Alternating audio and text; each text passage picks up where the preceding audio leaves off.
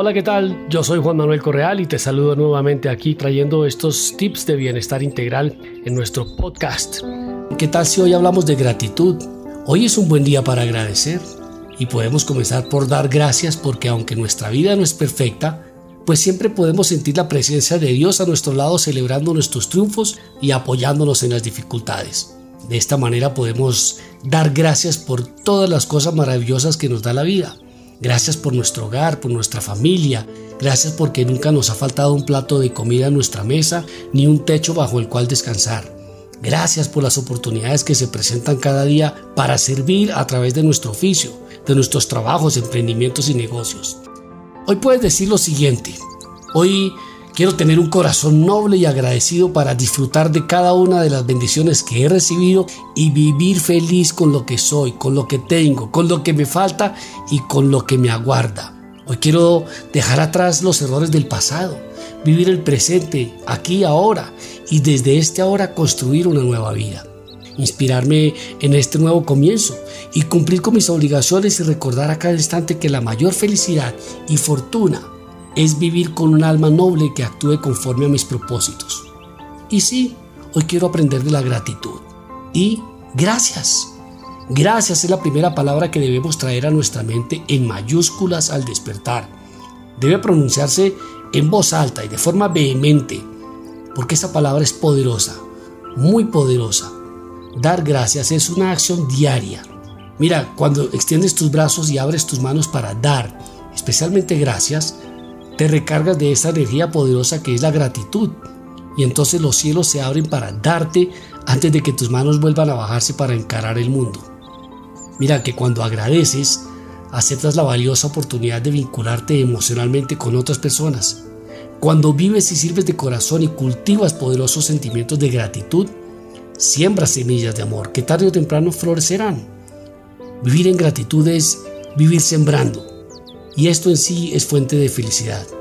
Entonces, agradece por todo y por nada, porque al final todo pasa para bien. Y antes de decir o pensar que aquello que está pasando es malo, piensa para qué ocurrió y encontrarás algo positivo en ello. Solo te sugiero pasar por encima de tu ego para entender el propósito de esa circunstancia en tu vida. Como sucedió fue, y así debes honrarlo así no haya llegado de la forma que lo esperabas, ni del color que te lo imaginabas. Quizás pueda inclusive que te duela la forma como llegó ese regalo, aunque no es fácil comprender la idea de que el dolor es un regalo. Por eso te invito hoy a verlo como un maestro. Sí, da gracias siempre por toda circunstancia de vida, con sus consecuencias buenas o regulares y con sus resultados positivos o negativos, porque con cada una de ellas te queda un aprendizaje entonces, te repito, gracias vida por todo y por nada.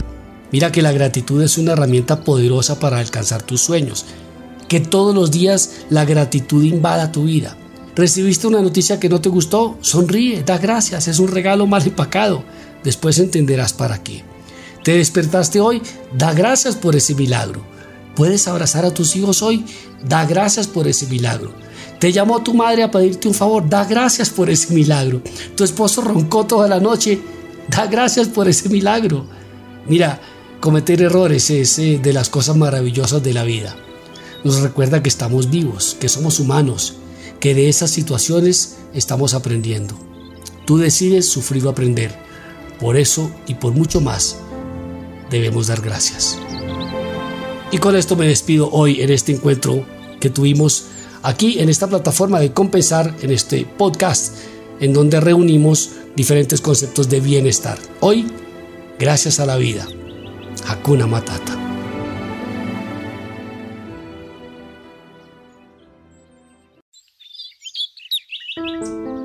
Hola, ¿qué tal amigos? Yo soy Juan Manuel Correal y aquí estoy de nuevo. ¿Qué tal si hablamos hoy de felicidad?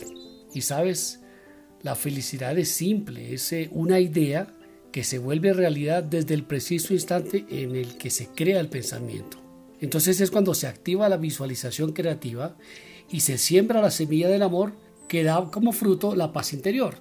Entonces la idea de la felicidad comienza convenciendo a nuestro corazón para que se olvide del concepto creado hacia ella, ¿no? las creencias de que la felicidad es el dinero, el poder, el reconocimiento, las relaciones. No, la felicidad no es un concepto. La felicidad simplemente está ahí, esperando por nosotros para satisfacer nuestra existencia con experiencias y vivencias reales. La felicidad es una idea o simplemente la creación de momentos simples que te hagan sonreír. Entonces, yo te tengo una idea. Sé feliz. Así fácil, sé feliz. Ahora, ya, en este instante, con lo poco o mucho que tengas, con los sueños realizados y los que están por realizar. Inclusive en medio de la crisis o el diagnóstico clínico, la idea es disfrutar la vida, sonreír, cantar, bailar, comer, rezar y amar. La fórmula de la felicidad se traduce en la fórmula de la feliz edad, es decir, un estado constante de alegría y bienestar en un reino de paz interior que no se deja provocar por el caos de la cotidianidad. Feliz edad, para siempre, como el niño que no se complica si no hay juguetes porque juega con piedras, dándoles vida en la inocente fantasía. Feliz en el andar, gozando la montaña rusa de la vida, disfrutando las subidas y las bajadas, jugando a las escondidas con la economía, armando el rompecabezas de la sabiduría, coleccionando experiencias, alimentando el espíritu de momentos, buscando oportunidades debajo de las piedras, sonriendo al amanecer, orando en la adversidad, sintiéndose seguro en las amenazas, formando hijos con principios y valores, compartiendo un parque con los nietos, honrando la llegada de las canas, aceptando las arrugas, atreviéndose a la tecnología y aprendiendo a perdonar. Esa es la felicidad, aquella que no tiene fecha de caducidad, no se vence y tampoco será por vencida. Ella, la felicidad, es como la hija única, consentida, mimada, protagonista, la que siempre quiere estar en medio de todos, llamando la atención con su alegría y haciendo parte de cada escenario, proponiendo, creando, inventando, motivando, inspirando. La felicidad es esa que quiere ponerle color a lo que ve gris, quiere dibujarle sonrisas a la tristeza, quiere ser el piso de tus caídas y el bastón seguro de tus pasos lentos. Y sí, la felicidad solo quiere jugar y que tú juegues con ella. Felicidad son las olas pequeñas para niños con baldes y palas en la playa o las olas inmensas que mueven la energía del universo. La felicidad, por ejemplo, es un instante de pausa para sentir a Dios adentro y experimentar su paz, destellarse con su luz y obnubilarse con su presencia. En resumen, esta idea de convertir la felicidad es eso, una idea. Y entonces vale recordar que las ideas son gratis, como la misma felicidad.